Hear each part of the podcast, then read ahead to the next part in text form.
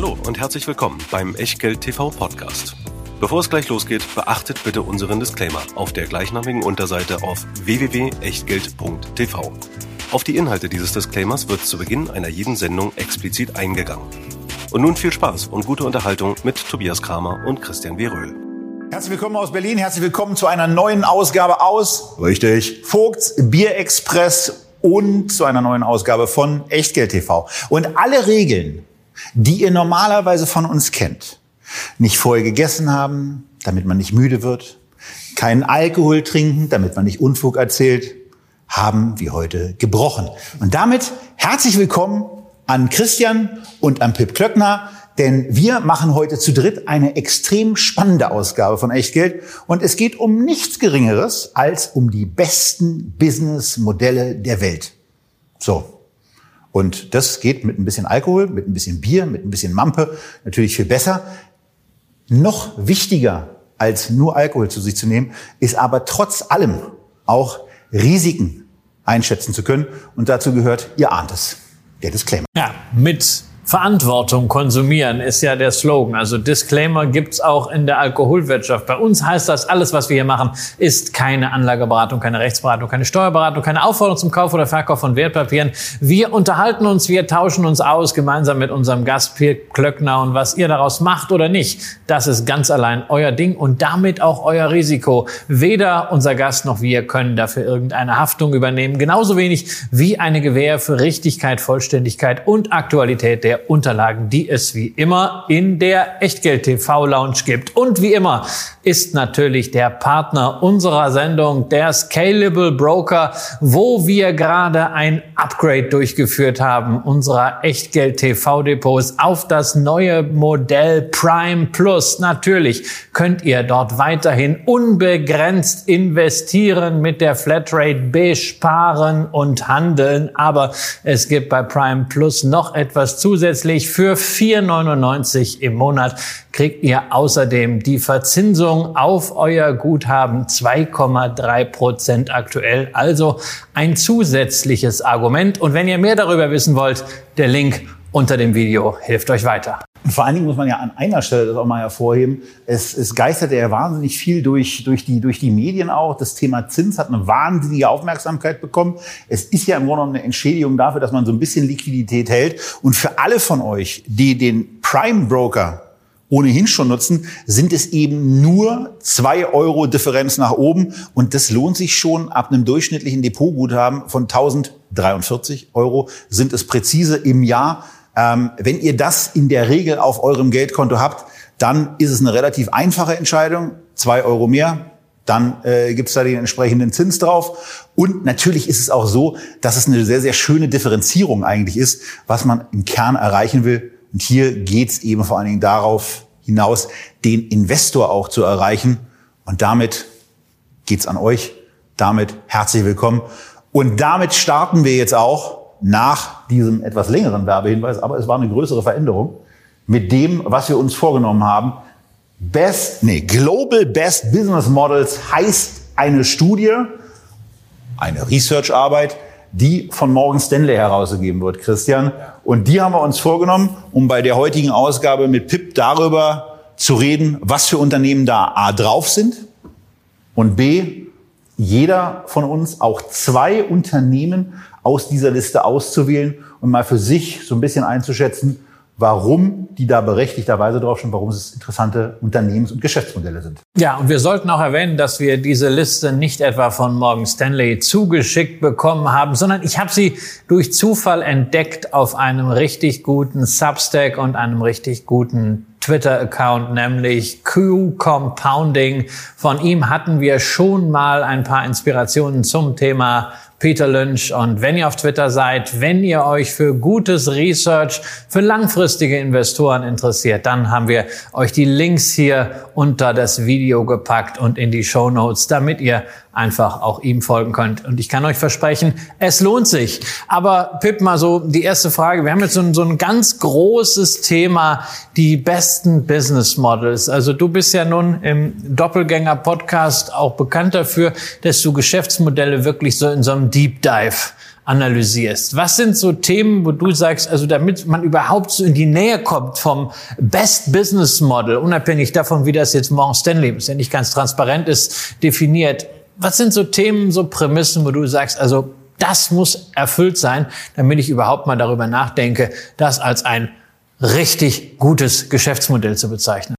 Also ich glaube, man kann das qualitativ und quantitativ finanziell angehen. Ähm, qualitativ ist das, wo auch ich selber versuche rein zu investieren, ist ähm, Dinge, die Netzwerkeffekte haben, Daten aggregieren und die Daten mit Machine Learning verarbeiten. Da passt halt zum Beispiel ein äh, Alphabet sehr gut dazu äh, oder auch viele andere SaaS-Companies, ähm, weil das ist in der Regel das, was dann quantitativ in der Regel für sehr hohe äh, Rohmargen äh, sorgt, also die, die Bruttomarge oder Grossmargin auf Englisch. Ähm, da strebt man gerade im Softwaresektor oder Marktplatzsektor oft äh, so Richtung 80 Prozent, idealerweise ganz wenige schaffen es da drüber an. Das macht, glaube ich, immer gute Geschäftsmodelle aus, wenn man eine sehr hohe Rohmarge hat. Ne? Es gibt so auch im Consumer-Bereich manchmal äh, Firmen, die das schaffen, indem sie sehr günstige Sachen, sehr teure durch gute Marken, sehr teuer durch gute Marken verkaufen. Das kann auch zu einer hohen Rohmarge führen. Ähm, das ist, glaube ich, die Grundlage äh, eines guten Geschäftsmodells, ist eine hohe Bruttomarge. Ähm, vielleicht als Gegenbeispiel ein Spotify. Das mag vielleicht trotzdem eine spannende Aktie sein, aber deren Rohmarge kann niemals über 30 Prozent gehen oder nur sehr schwer, weil sie immer 70 Prozent an die Artists, die Kreatoren, die Künstler weitergeben. Damit müssen sie zwangsläufig mit 30 Prozent Rohmarge arbeiten, was unheimlich schwer macht. Dann eine EBIT-Marge. Also eine EBIT-Marge von 30 kann man nicht mehr haben, wenn die Rohmarge schon nicht 30 ist. Sehr einfach formuliert. Ähm, Genau, also damit fängt's an, die Bruttomarge. Ähm, da würdet ihr sicherlich zustimmen.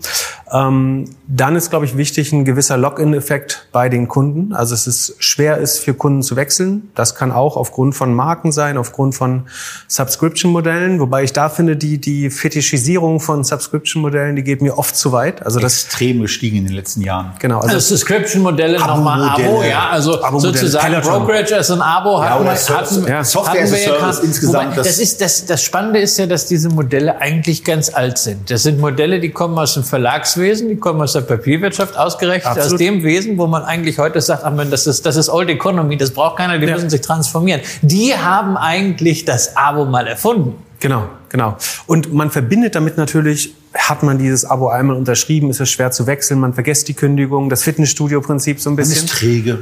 Genau, die, man, äh, man arbeitet mit der Faulheit der Konsumenten.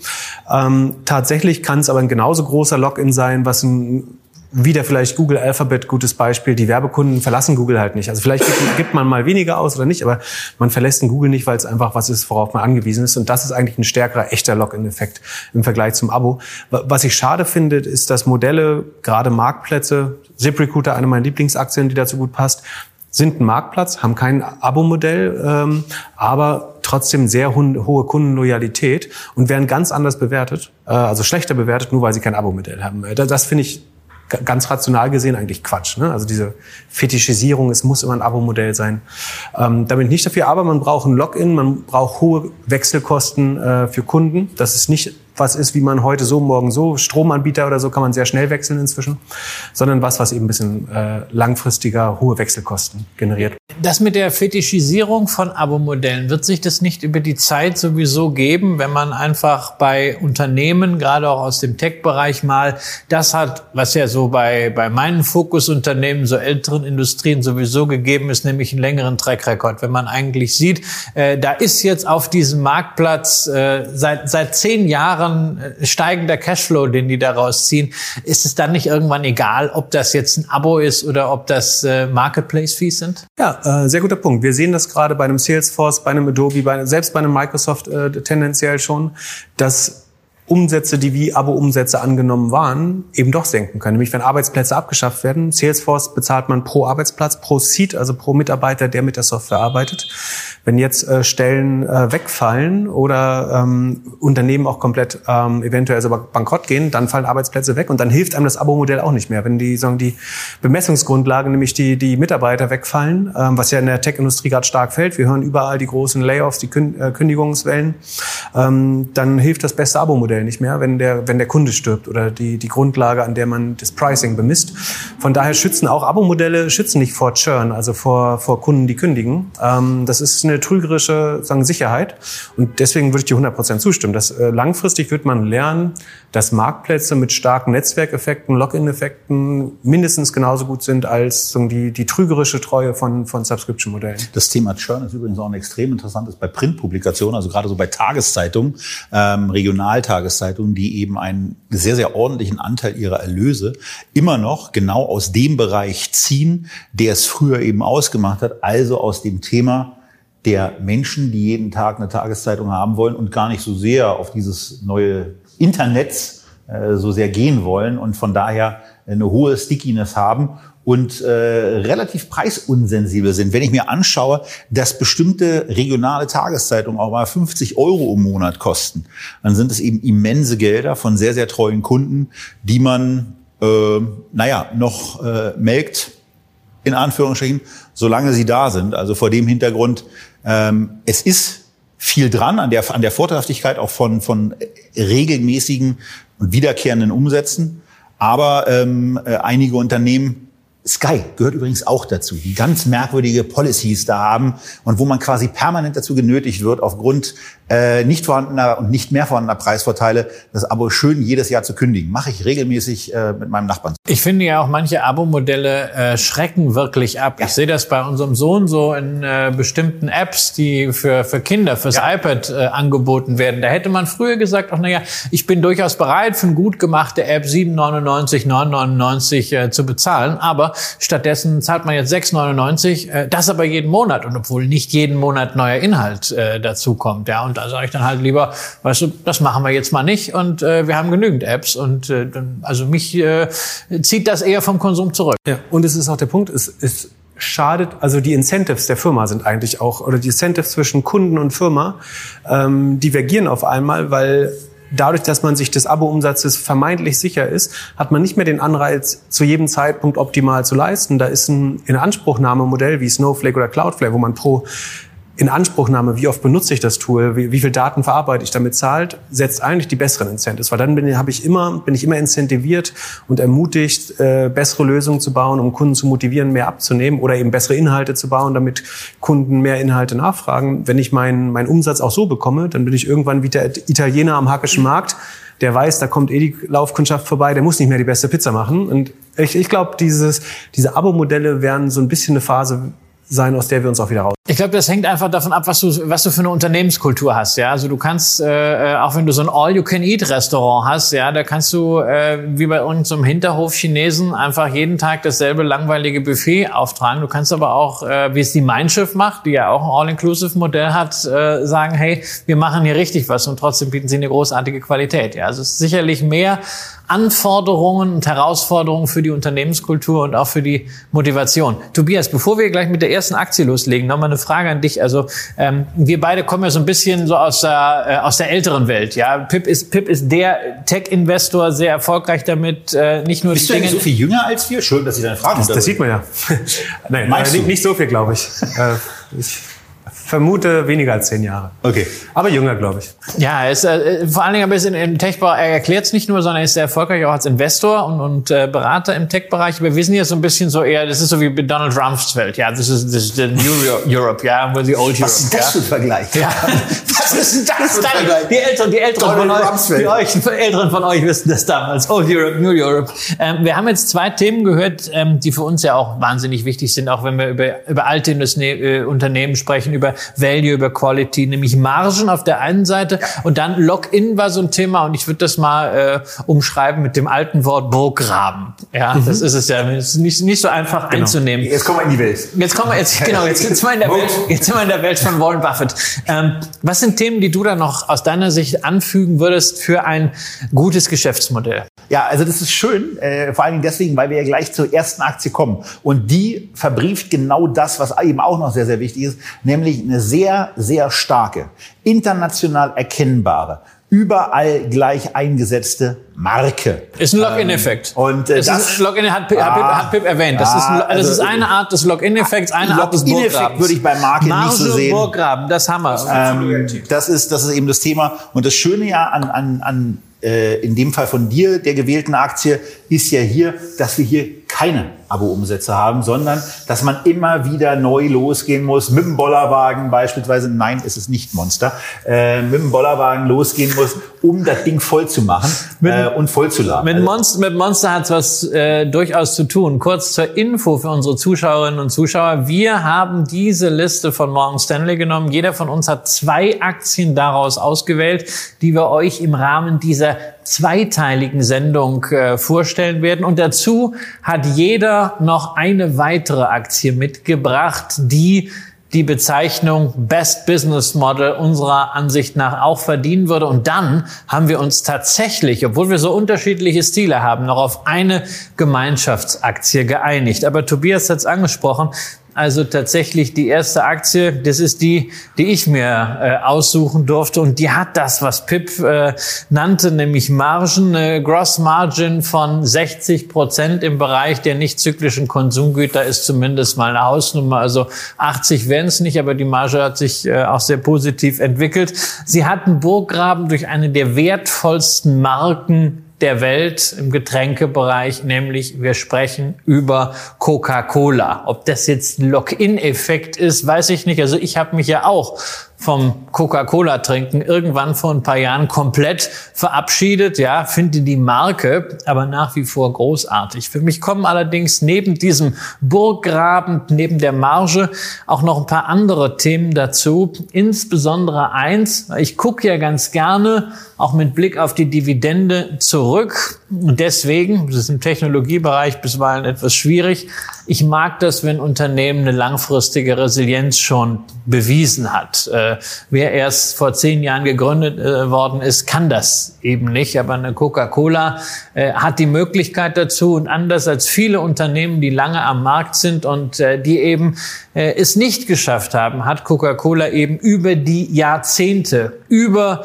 Wirtschaftszyklen hinweg es geschafft, diese Krisenfestigkeit des Geschäftsmodells zu zeigen. Und Resilienz funktioniert eigentlich ja nur über eins, nämlich indem man sich auf das, was an Herausforderungen kommt, immer wieder neu einstellt. Und Diese Weiterentwicklung vor allen Dingen. auch. Genau, die Weiterentwicklung. leben. Die Weiterentwicklung des Sortiments ist ein Thema. Ja, es ist eben nicht nur diese braune Brause, sondern es ist darum herum eine ganze Markenwelt entstanden. Alleine was es an Fantas gibt. Ja, du hast gerade Monster erwähnt. Ja, es geht implizit auch an, um Monster, denn am Energy Drink ist Coca-Cola beteiligt. Selbst wenn man sagen muss, dass es eine Partnerschaft ist, die nicht ganz reibungslos läuft, weil Coca-Cola ja auch selber dann mal Energy Drinks rausgebracht hat. Äh, Das hat Monster wiederum nicht gefallen.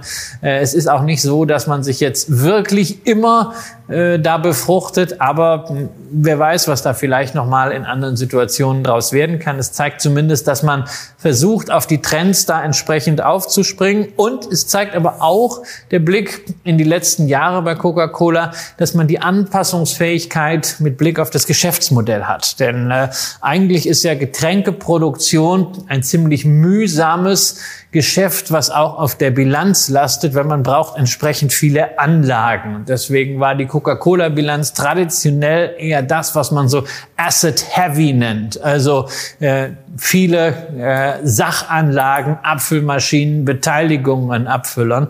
Und das ist etwas, was man in den letzten zehn Jahren halt sukzessive geändert hat. Wir haben darüber hier gesprochen, als wir die Aktien der Abfüller, namentlich Coca-Cola European Partners, besprochen haben vor einigen Wochen.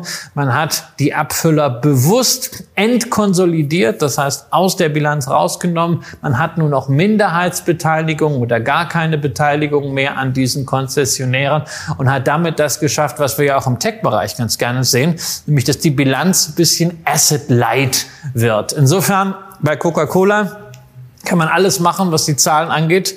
Nur nicht auf die Umsätze gucken, weil die Umsatzentwicklung ist natürlich rückläufig, weil die Abfüllumsätze sukzessive entkonsolidiert wurden.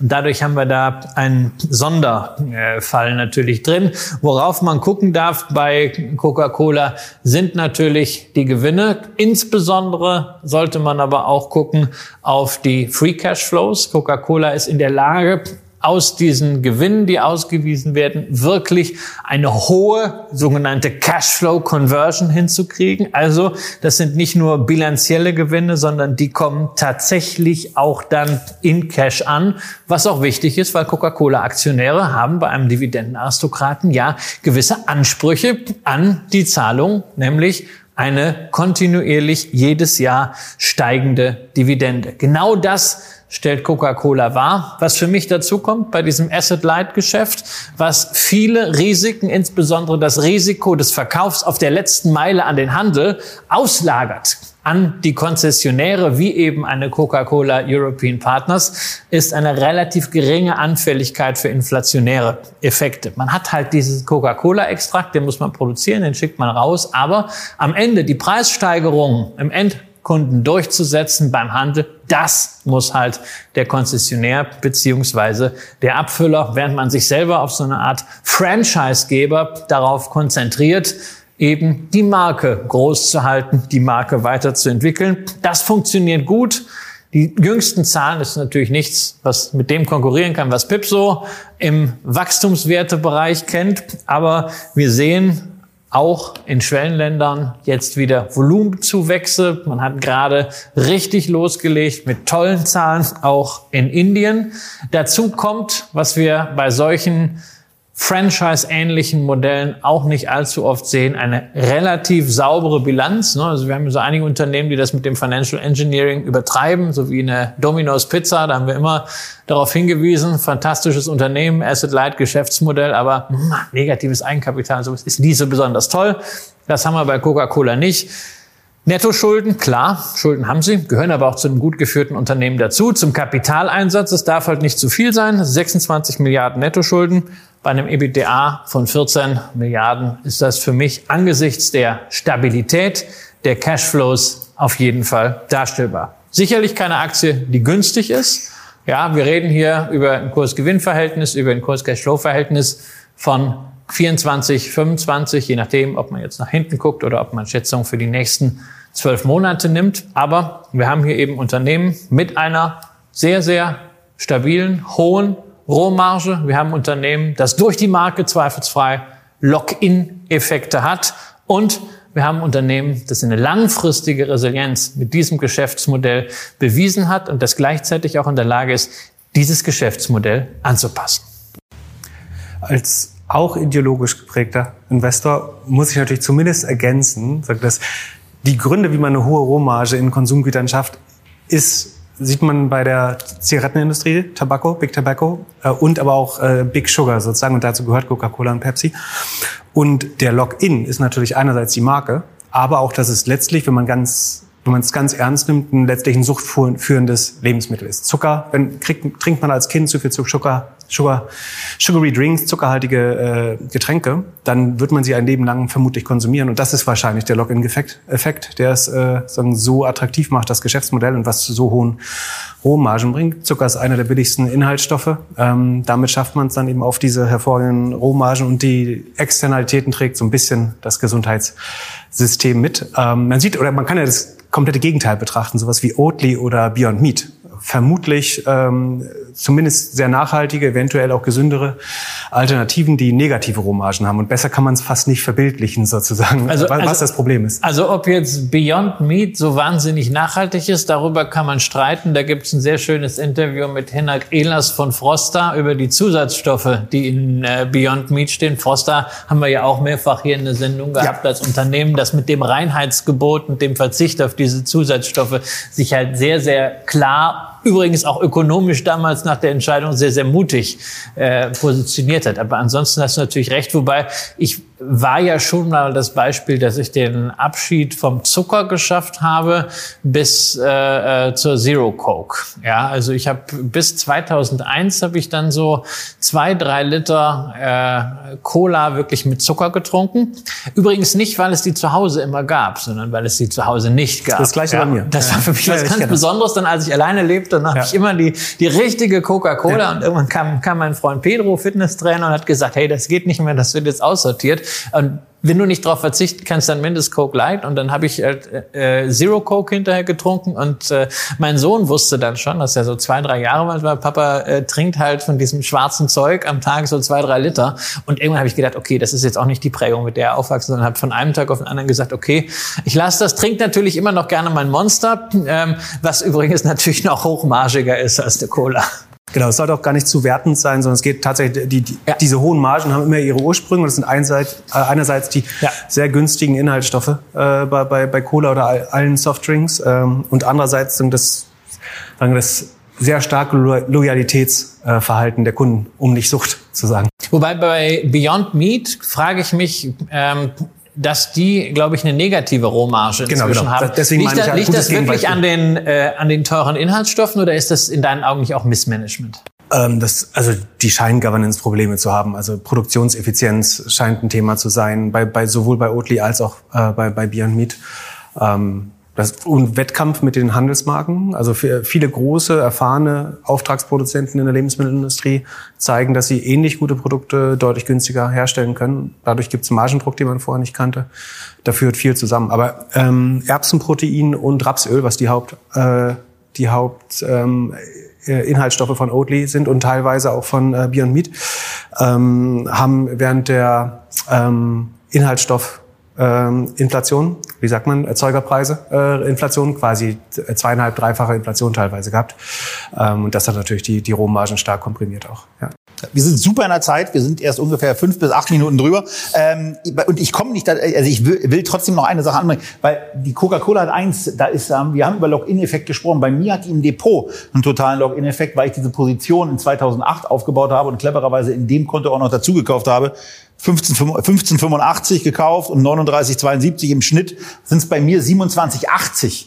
Ähm, von daher, Login-Effekt ist bei mir klar. Auch meine Yield on Cost, was ja einige Leute ganz total gerne haben. Aber jetzt mal Butter bei die Fische. 26,6 ist das aktuelle KGV auf Basis der Ist-Daten. Was wäre für dich ein Preis bei der Coca-Cola-Aktie im Moment knapp 61 Dollar, wo du sagen würdest, ähm, da ist es auch preislich wieder so, dass es attraktiv für dich erscheint für einen Investor? Dass ich nochmal nachkaufen würde, ja, so in der, in der Region um 50 okay. äh, würde ich nachkaufen. Ansonsten muss ich zugeben, habe ich letztens in Coca-Cola äh, investiert, nur eben, äh, weil ich die Marke mag, nur eben nicht in äh, die große Mutter, sondern in die bei uns besprochene Tochter, also Teil äh, Beteiligungsgesellschaft Coca-Cola European Partners. Wobei man muss sich einfach darüber klar sein, also da haben wir einen 16er KGV, hatten wir hier ja. ausführlich drüber gesprochen. Ja. Die Aktie hängt ja irgendwie so an ihrem Top und das da immer oben an und dann geht sie wieder runter.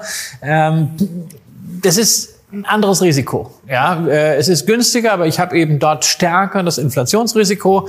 Die große äh, Coca-Cola Company hat halt äh, dieses Inflationsrisiko sozusagen outgesourced, aber ist dafür eben bedeutend teurer. Am Ende die Mischung macht's. Ähm, bei der Coca-Cola ist es sicherlich momentan so, da kann man sich mal auf die Lauer legen. Genau. Und ähm, bei den bei den 50 Dollar, die du angesprochen hast, ist es eben auch so, dass auf Basis dessen, was noch nicht raus ist, aber was jetzt in den nächsten Tagen, Wochen kommen wird, ist noch nicht raus, glaube ich, die 2022er Zahlen, ähm, was in den nächsten Tagen und Wochen kommen wird, äh, dass das Unternehmen erwartet wird auf einem ungefähr 20er, 20er KGV bei einem Kurs von 50. Und da, da ist es dann in der Tat so ein Niveau, einfach mal sagen kann, da vielleicht ein Limit legen oder vielleicht ein entsprechendes Discount-Zertifikat einfach mal haben, wo man die Aktie dann automatisch eingeliefert bekommt. Das wäre eine Version.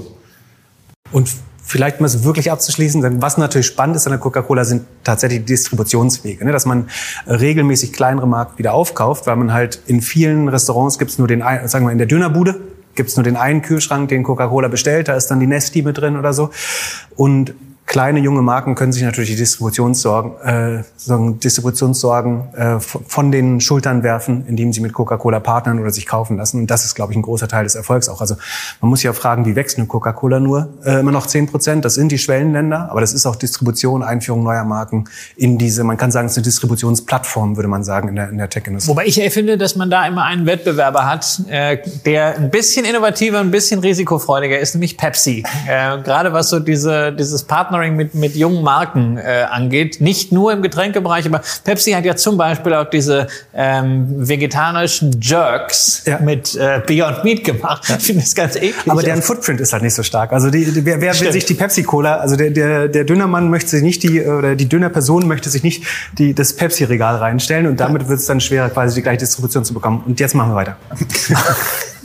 wir machen anders weiter, als wir es eigentlich geplant hatten. Wir hatten jetzt eine zweite Aktie geplant für die Sendung. Wir machen jetzt auch eine zweite Aktie. Aber es hat einen kleinen Hintergrund, dass wir ein bisschen stärker auf die Zeit achten müssen. Denn wir nehmen die Sendung am 2.2. auf und sie soll am 3.2. ausgestrahlt werden. Das setzt insbesondere, weil Sebastian an Corona erkrankt ist, gute Besserung auf dem Wege.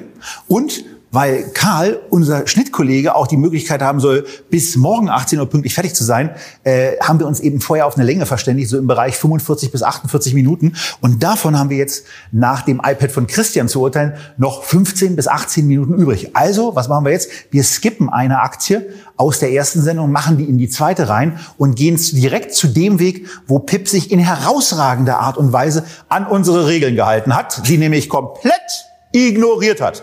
Und das hat zur Folge, dass wir jetzt nicht etwa über eine Apple sprechen oder über eine ICIC oder über eine Nestlé oder über eine Nintendo oder über eine Novo Nordisk, die gestern übrigens herausragende Zahlen gebracht haben, oder über eine Taiwan Semiconductor, eine Tencent. Nein, das alles machen wir nicht. Wir reden über ein Unternehmen. Eine Tencent verstehen wir ja nicht. Novo Nordisk, die versteht ja nur einer. Versteht, die versteht Novo Nordisk ist die erweiterte Wertschöpfungskette von Coca-Cola. Genau. Deswegen auch genau, eine größere das, Position. Das, das, ist, das ist in Zweifel richtig. Nee, wir reden über ein Unternehmen, was noch nicht mal an der Börse ist, was aber gerade auf dem Weg dahin ist, nämlich aus äh, ein, über ein Unternehmen aus dem Dunstkreis, nein, nicht nur aus dem Dunstkreis, sondern auch aus dem Beteiligungsvermögen von 1 und 1 mhm. und damit von Rolf Dommermuth, Ralf, Rolf, Ralf, aus dem Dunstkreis von Ralf Dommermuth. Wir reden über Ionos und Pip, du erklärst uns jetzt mal ein bisschen das Geschäftsmodell, warum du sie für interessant hältst und insbesondere auch dieses Thema Eins und eins hat ja, glaube ich, danach noch einen gewissen Anteil an dieser Unternehmung.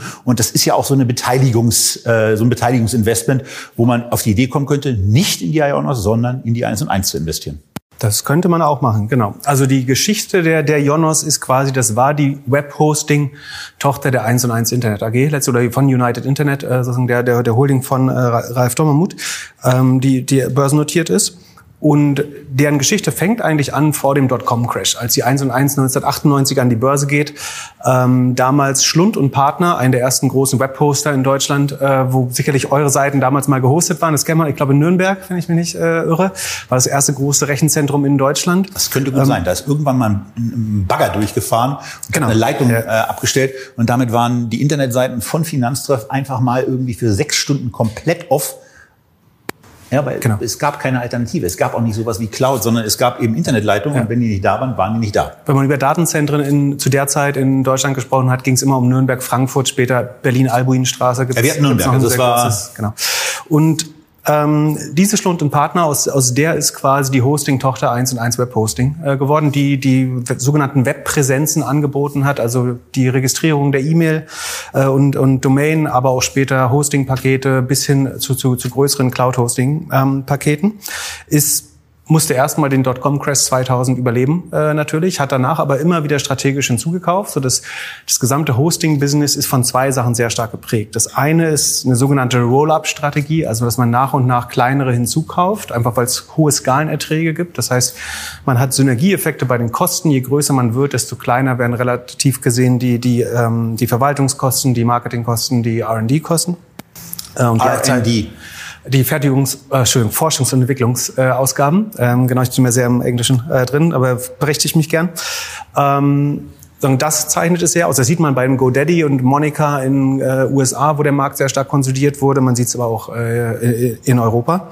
Und das Zweite ist, ein sehr stark Cashflow-Generative Business. Das heißt, eine hohe Cash-Conversion-Rate vom EBITDA wird unheimlich viel, äh, im Fall von Jonas bis zu 90 Prozent des äh, Ertrags quasi in Cash tatsächlich umgewandelt. Das sind halt die zwei Sachen, die das auszeichnen. Und damit wird es so ein bisschen fast zum Utilities, also Versorger-Business, könnte man sagen, von der Charakteristik, also sehr berechenbare Cashflows, ähm, einigermaßen berechenbare Margen. Kommen wir gleich dazu, wo es auch Abweichungen davon gibt. Ähm, aber die das, dadurch sieht man auch viel Private Equity Aktivität. Ne? Die Unternehmen haben den Cashflow, um auch, wenn sie nicht schon verschuldet sind, mit neuen Schulden aufgeladen. Also funktioniert Private Equity, wenn wir ganz ehrlich sind. Ich kaufe eine Unternehmung, lade auch, auch Schulden auf die Unternehmung.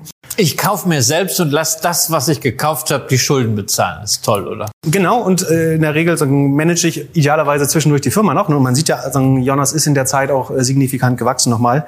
Ähm, genau, und damit sind wir auch gleich beim Punkt eigentlich. 2017 sagen, kam äh, ein alter Bekannter zu Ralf Dommermuth, und zwar René Obermann, der alte Telekom, also frühere Vertriebschef von T-Mobile, dann Telekom Vorstandsvorsitzender, der inzwischen Partner bei Warburg Pincus ist, ein Private Equity Player äh, aus äh, London oder in London sitzend, äh, sein Team ist da Partner geworden inzwischen und hat 2017 offenbar Ralf Dommermuth das Angebot gemacht, gib uns doch ein Viertel der Hosting-Tochter. Ähm, wir machen die schick, vielleicht wird es ein Spin-off, vielleicht wird es ein attraktives Übernahmetarget. So ungefähr muss das gelaufen sein. Ich Jetzt sagst du, so ungefähr muss das gelaufen sein.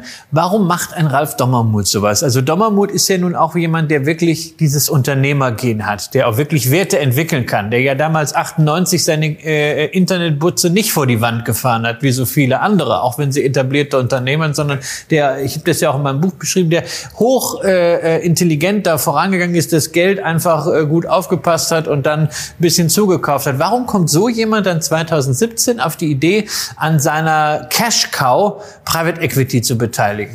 Ja, also zur Motivlage von Ralf Dormuth kann ich nur begrenzt was sagen. Ich versuche gleich zu spekulieren. Ja, du kennst ja die vorher, Struktur von solchen Deals, weil du ja als genau, Advisor dann mit drin bist. Genau, ich arbeite viel mit Private Equity Unternehmen, habe teilweise auch damals in den frühen Zeiten dieses Deals äh, mir, mir Sachen mit angeschaut mache mit Cinwin, einem anderen Private Equity Unternehmen, Private Equity Unternehmen, habe ich mir One.com, einen sagen, konkurrierenden Hoster, viele angeschaut. Von daher kenne ich den Markt ganz gut. Was wären potenziell Gründe dafür? Das, einmal könnte es sein, dass man sich mit einem externen Partner auch externe Expertise hinzuholt, also Zugang zu Ressourcen, die man vorher nicht hatte. Ne? Die, die 1 und 1 sitzt in Karlsruhe und Montabaur. Ähm, hat man da Zugang zu den allerbesten Kräften, ist meine Frage. Also ich, ich kenne das Team, es ist ein sehr gutes Team. So der, der jetzige Vertriebsvorstand ist ehemaliger Kollege von Idealo, äh, der der Marketing macht. Also inzwischen äh, ein Top-Team, glaube ich. Ähm, aber das kann eine Möglichkeit sein. Ich kann nicht sagen, ob es da der Fall war, aber das kann sein. Ein neuer Partner bringt immer neue Luft, neue Expertise. Ähm, es kann sein, dass man, man hat kurz danach Strato übernommen, dass man das neue Kapital wollte, um äh, sozusagen in, in Strato, in eine Übernahme, in eine weitere Roll-up-Strategie, Übernahme weiterer kleiner Player äh, zu investieren. Das kann ein Motiv sein. Es kann sein, dass man selber einen Anteil verkauft, um seine eigene Liquiditätslage zu verbessern, um zum Beispiel in das Telco-Business von 1 und 1 1 ist ja auch das Telekommunikationsunternehmen, früher Reseller, inzwischen teilweise eigenes Netz, was sie weiter ausbauen wollen, dass man liquide Mittel dafür haben müssen. Das sind die verschiedensten Motivlagen, die es dafür gibt. Äh, es gibt weitere, aber das sind, glaube ich, die, die drei wichtigsten in dem Fall. Aber jetzt gehen wir mal in Jonas rein. Die sind im Moment gerade in der Zeichnungsphase. Ähm, äh, zu, welchen, zu welchen Konditionen, mit welchen Bewertungsparametern kommen die an den Markt? Und wie steht danach insbesondere auch dieses andere Unternehmen, was jetzt kursmäßig noch nicht so besonders, äh, also eigentlich aus meiner Sicht gar nicht darauf reagiert hat, eine 1 und 1 im Vergleich dazu da, ähm, was ist da möglicherweise das bessere Investment und warum? Ähm, also die, die Jonas macht ungefähr, wird dieses Jahr höchstwahrscheinlich ungefähr zwischen 1,25 und 1,3 Milliarden Umsatz machen. Ähm, letztes Jahr hat man 1,1 Milliarden gemacht, ist letztes Jahr mit 12 Prozent gewachsen. Erste neun Monaten dieses Jahr, das vierte Quartal ist noch nicht berichtet und abgeschlossen, deswegen kennen wir erst die ersten neun Monate 2022. Da ist man 19 Prozent äh, gewachsen, also nochmal äh, deutlich schneller. Und es sieht so aus, als könnte man zwischen 1,25, 1,3 Milliarden Umsatz landen. Ähm, davon macht man ungefähr 30 Prozent äh, bereinigtes EBITDA. Ähm, das ist gefallen, war vorher sogar noch besser. Ähm, das ist unter anderem gefallen oder hauptsächlich gefallen durch eine Komprimierung der Rohmarge durch hohe Energiekosten. Philipp, sorry, auch wenn die Zeit jetzt schon weiter fortgeschritten ist. Warum argumentieren wir jetzt hier mit bereinigten EBITDA wieder? Ja. Warum, reden, wir nicht, warum, reden, warum reden wir nicht, warum reden wir nicht über echtes Geld? Ja, genau. Also über die Nettomarge, die das ja mit, mit, das, das 8% ja gesagt, eingeben. Es wird zu 90 Prozent konvertiert in Cash. Wo, worum wird denn bereinigt? Äh, Habe ich mir in dem Fall nicht angeschaut. Das sind wahrscheinlich Investitionen sozusagen äh, in, in Server. Es ist typischerweise Share-Based Compensation. Jetzt kommt ja auch noch dazu, das muss man ja auch dann. Äh, aber also finde ich immer, jede warum, normalerweise aber genau- nochmal, nee, das ist ja schon eine Frage. Warum bereinigt ein Unternehmen, also ein Technologieunternehmen, warum bereinigt es sein EBTA um Investitionen in, äh, in Server? Weil ohne Server wird es wahrscheinlich schwierig, das Geschäft, oder? Ja, aber wir wissen, also wir wissen ja nicht, wie sie bereinigen. Das kommt ja als erstes erstmal hinzu. Und bei diesen scheiß IPOs muss man ja auch immer mal mit dazu sagen, äh, dass es wahnsinnig schwierig ist, bestimmte Sachen rauszufinden, auch mal nachzufragen, weil die in ihren, in ihren Lock-up-Phasen dann einfach keine Antworten geben dürfen. Und deswegen, deswegen ist es ganz interessant, also wie du das Ding auch betrachtest, weil dieser Blindflug, den man bei IPOs eben ganz oft hat, der mit diesen Lock-up-Perioden begründet wird, jetzt habe ich's, ähm, begründet wird, der erschließt sich mir ja immer nicht so ganz, weil ich mir denke, aber entschuldige mal, ihr wollt doch gerade an den Markt gehen, da gerade da müsst ihr doch viel erzählen können, da müsst ihr doch solche Fragen beantworten Ja, können. ist es so. Also wir nehmen auch im Doppelgänger-Podcast ja ganz oft äh, die Bereinigung sehr stark auseinander. ne? Und ihr seid da auch zu Recht sehr kritisch. Äh, so, so sind wir das. In dem Fall ist es, glaube ich, ein Sonderfall, weil du hast hier sehr hohe Cash-Conversion-Rate. Ne? Das heißt, das, was dazwischen steht, kann fast nur noch Share-Based Du sagst Compensation sein. 90 Prozent, also 27 Prozent ist dann quasi. Also Share-Based Compensation wollen die äh, Mitarbeiter, Genau, die dann eben nicht- Mitarbeiterbeteiligungsprogramme, das ist noch, wie Genau. man sozusagen Aktionäre verwässern kann, ohne dass es im Cashflow erscheint. Ansonsten bei einer Cashflow-Conversion von 90 Prozent sind die, sind die Möglichkeiten, das EBIT noch stark zu bereinigen, dann sehr stark begrenzt, würde ich sagen. Deswegen wäre ich in dem Fall jetzt nicht überkritisch, obwohl es immer schlau ist, das kritisch zu betrachten. Da bin ich 100 Prozent bei euch. Ähm, eine andere Möglichkeit wäre Herausgabe von Warrants, ne? das ist dann an, an Geschäftspartner ob, so eine Art Option rauszugeben. Das ist im deutschen Markt relativ, also ich habe es nicht viel gesehen, ist in Amerika viel eher ein Problem. Ähm, aber von daher, sofern die Cash-Conversion so hoch ist, muss man, glaube ich, nicht mehr so stark daran rumdoktern. Richtig ist, dass würde ich jetzt die CapEx-Investitionen in Hardware auf einmal ähm, da sehr stark ähm, oder zu viel Software aktivieren, ne? was man immer sehr schön machen kann kurz vorm IPO, dass man sagt hier, unsere, unser Cloud OS, also das, was in den Datacentern läuft, die Software, die wir entwickelt haben, die aktivieren wir jetzt und dann waren das alles keine äh, Forschungsentwicklung Ausgaben, sondern jetzt haben wir ein Asset geschaffen. So, das, da muss man tatsächlich Super hingucken Idee, ja. äh, und sollte, sollte man auch hingucken. Ähm, aber der Cashflow spricht hier für sich und der ist schwer zu manipulieren. Da kann ich sagen, ich verschiebe noch mal irgendeine Rechnung nach hinten oder so, aber das ist und der Cashflow ist über die Jahre sehr gleich. Also ich sehe da jetzt keinen konkreten Anlass. Man muss aber auch sagen, ähm, gerade im Bereich Private Equity sind unter, kommen Unternehmen quasi in der Olympiaform in der Regel an die Börse. Ne? Also wir haben das bei Teamviewer gesehen, die sagen, mit hervorragenden Zahlen an die Börse Mitunter gekommen an sind. der Ben Johnson Form. Bitte? Mitunter in der Ben Johnson Form. Für die In- Älteren, Ben Johnson das war mal ein Form. 100 Meter Läufer, der Gedopt, gedopt meinst du? 1988 einen 100 Meter Rekord aufgestellt hat. Und wo dann danach festgestellt wurde, das war gar nicht so sauber, wie er Karl Lewis erzählt hat. Das, äh, das möchte ich nicht unterstellen, aber das kann durchaus sein. Aber so, die, die Unternehmen werden einem nicht im schlechten Zustand äh, oder nicht unnötig hässlich präsentiert. Das, das muss man ganz klar sagen. Ähm, aber man sieht die Konsistenz des Cashflows über die, die letzten drei Jahre ganz gut. Man muss sagen, es war natürlich eine Sonderkonjunktur die letzten äh, zwei Jahre. Also eins und eins oder Jonas bietet hauptsächlich Hosting für Solo-Entrepreneure, Einzelunternehmer, die, die Yoga-Lehrerin, der, der Pizzabäcker, Bäckerin, was, was auch immer an äh, und kleinere und mittlere Unternehmen. So das ganz große Cloud-Segment teilen sich dann eben doch eher eine T-Systems, Amazon, ähm, äh, Azure, Microsoft natürlich, Google und so weiter. Aber dieser, dieser Mittelstandsmarkt, der kann ja hochattraktiv sein. Weil da gibt's Der- ja, der da kann, ist gibt's ein- ja, ganz, gibt's ja ganz viele. Und wenn du das ausrollst, Genau. und sie haben, sie haben ja, Sie spielen die Deutschland, die EU-Karte, die Sicherheitskarte. Aber die haben, die haben ja jetzt ein brutales Wachstum hin, hingelegt. Also auch nochmal in 2022. Der Genau. Ja von Und 15 bis deswegen- 18 Prozent. Wo siehst du so die Wachstumskurve so für die nächsten, sagen wir mal, drei Jahre? Was ist da realistisch? Ist das noch zweistellig? Man, man muss das SMB-Geschäft, das KMU-Geschäft und das Cloud-Geschäft unterscheiden. Das, das, das Geschäft mit den kleinen Mittelständischen wird neukundengetrieben 2% wachsen und dann schafft man durch Preiserhöhungen weitere 5, 6%, denke ich. So, das hat man historisch ganz gut geschafft. Man sieht, die Neukunden wachsen netto nur mit 2%. Aber man, das wird halt ein bisschen teurer immer, ne? das, das Paket. Und äh, so kommt man auf wahrscheinlich 7, 8, 9 Prozent, glaube ich, über die lange Zeit. Und das jüngere Cloud-Geschäft da ist das Marktwachstum eher, eher auf 30 Prozent antizipiert. Man muss aber fairerweise sagen, äh, Jonas schafft nur 20 Prozent im Moment. Gibt ja auch ein paar Konkurrenten. Es gibt, sagen, die großen haben wir gerade genannt, die kleinen, äh, die lokalen sind T-Systems. Es gibt eine Digital Ocean, die genau das anbietet, äh, deutlich schneller wächst in den USA, aber in einem ähnlichen Segment. Von daher gibt es ausreichend Konkurrenz. Aber ich denke, in dem Tunnel zwischen 10 und 20 Prozent wird sich bewegen. Ich denke eher 12, 15, äh, ehrlich gesagt. Und damit aber zum Beispiel schneller als der große US-Konkurrent GoDaddy, ungefähr viermal so groß. Ähm, ansonsten sehr ähnlich von der Profitabilität. Ähm, diese Hosting-Business sind wirklich sehr, sehr stark vergleichbar. Wenn die einmal gut gemanagt sind, dann werfen die eben diese 30 Prozent äh, Cash und EBIT ab. Ähm, und dafür muss man sagen, die, die Jonas soll jetzt für rund drei, bis zu 3,14 Milliarden an die Börse kommen. Äh, am 7. 7. ist letzter Zeichnungstag, 8. ist erster Handelstag, äh, hat mir Christian gerade geflüstert. Ähm, und mit 3,14 finde ich sie mindestens fair bewertet. Ich wollte gerade sagen, das ist ein KUV auf Basis dessen, was du als Umsatz in den Raum stellst, von unter drei. Genau, und GoDaddy... 2,4. Noch weniger, genau. Mhm. Genau, und GoDaddy ist bei 3,3, 3,5 zwischenzeitlich gewesen. Ähm, und demnach werden sie erst eher zwischen 4, 4,5, fast 5 wert, gerade weil sie auch schneller wachsen als GoDaddy noch und ähnlich profitabel sind.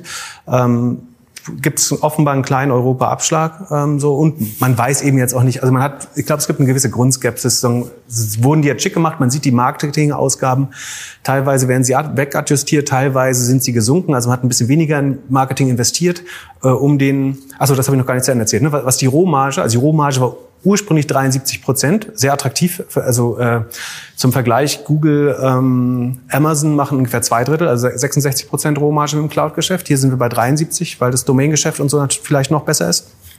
Ähm, und die ist jetzt auf äh, 65 Prozent runtergegangen, weil, was ist die Hauptinputgröße für Datencenter neben Computern, die man bestellen muss? Strom. Es ist Energie.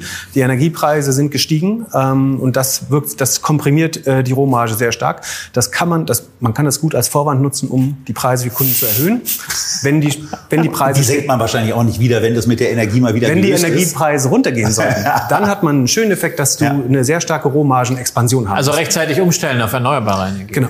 Das sowieso, das, das muss, muss für jeden Host eine Herausforderung sein, äh, die Energie erneuerbar zu beschaffen. Ähm, aber das könnte natürlich sagen, sollte sich die Energiesituation normalisieren, dann werden wir einen Margenexpansionseffekt sehen bei Jonas, da bin ich mir relativ sicher. Und das könnte natürlich nochmal ein zusätzlicher Kick. Das ist ja spannend, ne? eine Tech-Aktie als Spekulation auf sinkende Energiepreise. Ne? Also ich könnte mir sogar vorstellen, dass am ersten Handelstag, also es jetzt wird kein großer Pop kommen oder so, aber ich könnte mir vorstellen, dass die eher im Plus startet. Hängt ein bisschen von, von der Stimmung des Tages ab natürlich, aber mit, mit 3,1 ist sie, glaube ich, äh, tatsächlich äh, sehr fair bewahrt, bewertet. Was man sagen muss, ist, dass natürlich auch weiterhin äh, die United Internet, also Ralf Dommermuths äh, Holding ähm, und die Wargo Pinkes äh, relevant Anteil halten werden. Der Free Float ist bei 17 äh, Prozent, hast du gesagt? 17 Prozent. Genau, der Rest ist in der Hand. Weniger, also zusammen können die weiterhin satzungsändern alles durchboxen. Genau, der, der Aufsichtsrat Man hat wird, nichts zu sagen. Aufsichtsratsvorsitzender wird Ralf Dommermuth bleiben.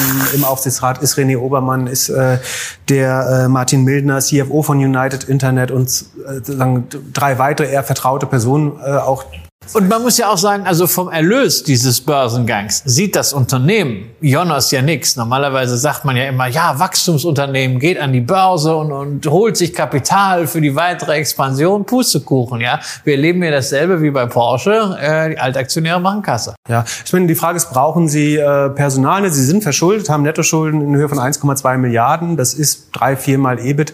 Das ist im, und wenn man von Private Equity quasi äh, gekauft wird, ist das nicht vollkommen un, unüblich äh, in dem Bereich, finde ich jetzt einigermaßen gesund. Ähm, das wird man sicherlich ein bisschen abtragen in den ersten Jahren. Ähm, und äh, die, das, die Motivlage ist natürlich auf der Private Equity Seite, dass ähm, 2017 wurde dieser Deal gemacht. Das ist äh, sechs, sieben Jahre her inzwischen. Und äh, der Fonds möchte natürlich auch das Asset irgendwann liquidieren. Und ein Teil wird jetzt beim Börsengang gemacht, ein Teil sicherlich äh, sehr strukturiert äh, im, im Nachlauf. Also ein Private Equity Fonds läuft zehn, maximal zwölf Jahre, aber nach sieben Jahren möchte man eigentlich äh, schon aus den Investments raus sein.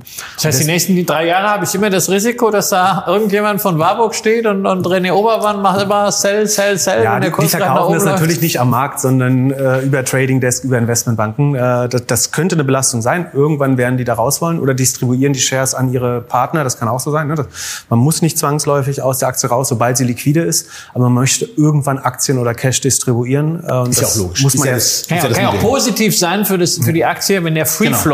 Sich vergrößert, wenn man neue Investorenkreise anspricht, wenn man in Indizes kommt, das ist ja wohl ein Kandidat für einen S-DAX, aber wenn man da mal irgendwann mehr als 25 Prozent draußen hat, dann kann das auch heißen, dass mehr Investoreninteresse da ist. Andererseits hat man nach unten eine gewisse Absicherung, sofern sich die, die Fundamentaldaten nicht deutlich verschlechtern, äh, wird natürlich, wenn die, die Bewertung jetzt unter einen zweimal Umsatz gehen, kann ein GoDaddy, die viermal so groß sind, eventuell nochmal mit neuem Kapital, die müssten sich neues Kapital beschaffen, sind schon relativ verschuldet, aber dann, dann wäre auch eine, eine Jonas eventuell ein Übernahmekandidat oder kann selber durch Übernahme wachsen, ähm, wenn sie neues Kapital finden. Auch da kann natürlich die, die Notierung helfen. Wenn ich laufend Kapitalerhöhungen machen könnte, könnte ich schneller auch eigene Übernahmen äh, wieder finanzieren. In, in Europa ist man ein großer Player, 50 Prozent Marktanteil in Deutschland.